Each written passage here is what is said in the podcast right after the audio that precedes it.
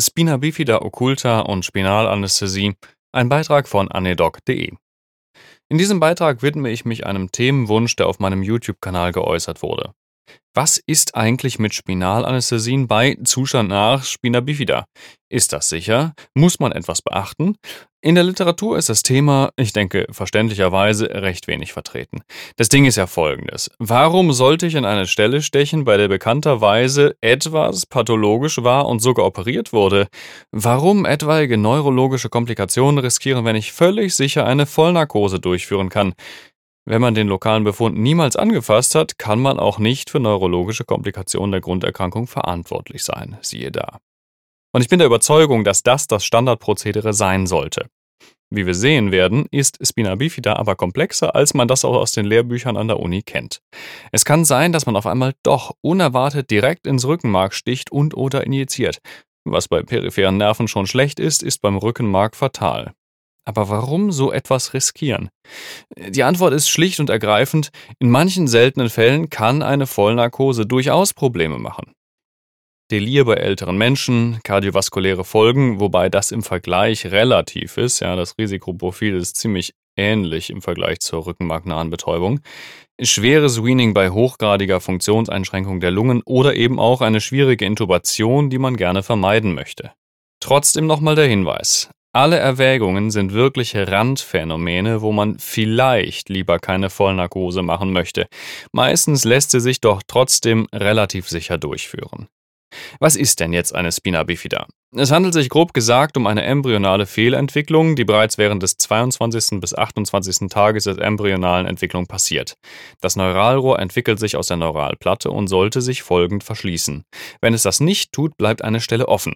Das ist meist im lumbalen Bereich, kann aber auch thorakal oder sogar zervikal auftreten. Die Inzidenz beträgt in Europa 1 zu 1000 und Mädchen sind etwas häufiger betroffen als Jungs. Die Ausprägung kann klassifiziert werden. Natürlich.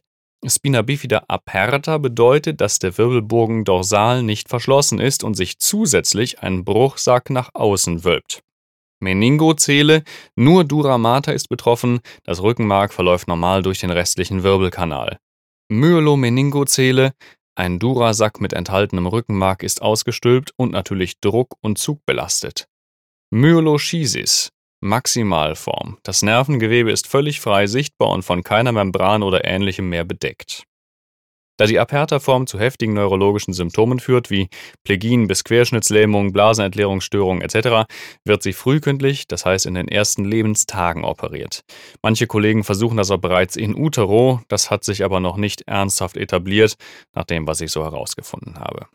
Wenn ein Patient eine operierte Spina bifida aperta hatte, kann es sein, dass die anatomischen Verhältnisse, die ja dummerweise häufig auf Höhe unserer Punktionsstelle lumbal liegen, verändert sind. Es können Anhaftungen der Dura am restlichen Knochen bestehen, Lipome können in der Dura eingelagert sein etc. Für Punktion bedeutet das generell, Punktionsverhältnisse sind schwieriger. Es liegt keine Lehrbuchanatomie vor. Periduralanästhesien können nicht, verzögert oder völlig unerwartet wirken, zum einen wegen der Zustand nach Fehlbildung und zum anderen natürlich auch wegen der dort stattgefundenen Operation. Man würde erwarten, dass Spinalanästhesien völlig normal funktionieren sollten. Es scheint allerdings ein erhöhtes Risiko für spinale Hämatome zu bestehen, laut AWMF-Leitlinie. Ob man das dann verantworten möchte, liegt in der Nutzen-Risiko-Abwägung des behandelnden Facharztes. Meiner Erfahrung nach würde man sich im Regelfall meist gegen die rückenmarknahe Betäubung entscheiden, wegen forensischer Gründe, siehe oben.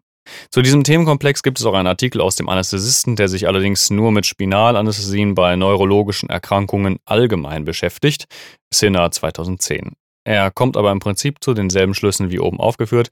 Der Link äh, ist auf meinem Blog, da könnt ihr draufklicken. Es gibt aber nun auch eine radiologische Zufallsdiagnose, die sich Spina bifida occulta nennt. Dabei ist einfach nur die äußerste Lamina des Wirbelkanals nicht komplett verschlossen. Das betrifft bis zu 20 Prozent aller Patienten. Bei dieser Fehlbildung kommt es auch nicht direkt zu offensichtlichen neurologischen Ausfällen.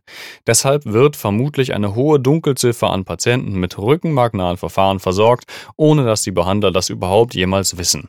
Lucky you. Das Problem ist nicht der unvollständig geschlossene Wirbelkanal. Im Zweifel kommt man einfacher mit der Nadel durch und von der Wirkung her würde man auch keine Probleme erwarten. Aber dann gibt es die Patienten, die weitere, relevante Fehlformationen haben. Wir sprechen hier von intraspinalen Lipomen, Dermalsinus, Dermoidzysten, Diastematomyelie, das ist die Aufteilung des Rückenmarks in zwei Stränge, verrückt, sowie einem Tethered Cord. Von diesem sind einer Schätzung zufolge 35 bis 87 Prozent der Patienten mit Spina bifida occulta betroffen. Dieses Tethered Cord, angeheftetes Mark oder so ähnlich auf Deutsch, bezeichnet einem Sakralkanal angeheftetes Rückenmark aufgrund narbiger Veränderungen, das Zug auf das Rückenmark ausübt. In der Folge sitzt der Conus medullaris auf einmal nicht mehr auf Höhe L2, 3, sondern tiefer. Durchaus auch auf Höhe unserer Punktionsstelle für die Spinalanästhesie. Mist. Glücklicherweise zeigen wenigstens 50% der Patienten mit Tethered Cord wiederum kutane Manifestationen, Haarwuchs über der Defektstelle, Hyperpigmentation oder Hämangiomen. Aufgrund der Markfixation entwickeln sich meist in früher Kindheit schon neurologische Symptome, was die Regel, aber nicht alle Fälle betrifft. Niemals zu sicher fühlen, wir sind hier in der Medizin. Zusammenfassung. Grundsätzlich kann man Folgendes sagen. Spina bifida aperta. Wenn sie operativ versorgt wurde, kann man rückenmarknahe Verfahren nach individueller Nutzen-Risikoabwägung planen. Es scheint aber ein erhöhtes Risiko für spinale Hämatome und im Zweifel eine katastrophale Komplikation, nämlich die Querschnittslähmung, zu bestehen. Epiduralanalgesien können aufgrund der veränderten Anatomie unerwartet wirken. Punktionsverhältnisse können schwierig sein. Spina bifida occulta. Von außen ist sie nicht zu erkennen und hat selten neurologische Symptome zur Folge. In 20% der Fälle ist sie aber mit einem Tethered Cord vergesellschaftet, das wiederum zu einem Dorsalzug des Rückenmarks führt und eventuell den Conus medullaris auf unsere Spinalanästhesie-Punktionshöhe zieht. Gefährlich. Immerhin gibt es in 50% der Fälle kutane Warnhinweise wie auffällige Pigmentation, Behaarung etc. Dann lieber nicht reinpieken und doch die Vollnarkose wählen. Die Gruselstunde ist vorbei. Ich freue mich über Kommentare und Sterne. Bis zum nächsten Mal. Ciao.